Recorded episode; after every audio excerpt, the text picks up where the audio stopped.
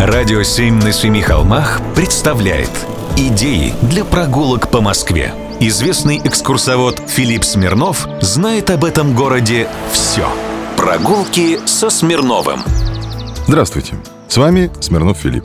В мае по Красной площади сначала пройдут толпы людей, потом колонны военной техники, на трибунах пару-тройку раз потопчутся чиновники и скажут патриотические речи.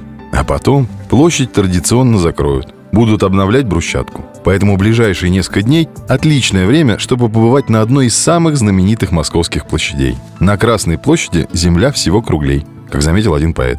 Приглашаю вас проверить. Мощение брусчаткой в Москве началось давно, еще до знаменитой городской программы «Моя твоя улица перерыл».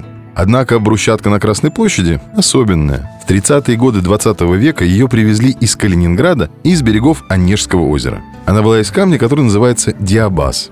Брусок был большим и весил 8-10 килограммов, а вся площадь была пестрая. Камень был неоднородным по цвету, к тому же сильно бликовал на солнце. В 1974 году были проведены масштабные работы по изменению облика Красной площади.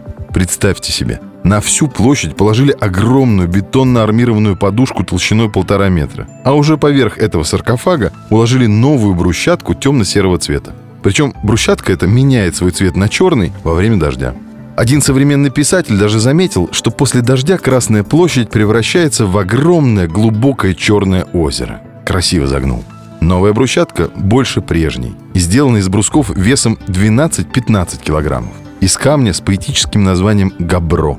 Это такая разновидность базальта. Очень прочный и дорогой в обработке материал. А вот бетонная подушка под брусчаткой очень радует археологов. Ведь это, по сути, огромная консервная банка, в которой консервируется очень много важных событий, происходивших когда бы то ни было на Красной площади. Например, немногие знают, что по ней когда-то ходил трамвай. Следы от рельсов как раз и отпечатались в слое под брусчаткой и бетоном, как под крышкой. Никакая реновация не доберется. Такой вот привет потомкам. Быть может, раскопают через тысячи лет в фантиках от жвачки и осколках монет. Прогулки со Смирновым. Читайте на сайте radio7.ru. Слушайте каждые пятницу, субботу и воскресенье в эфире «Радио 7» на Семи холмах.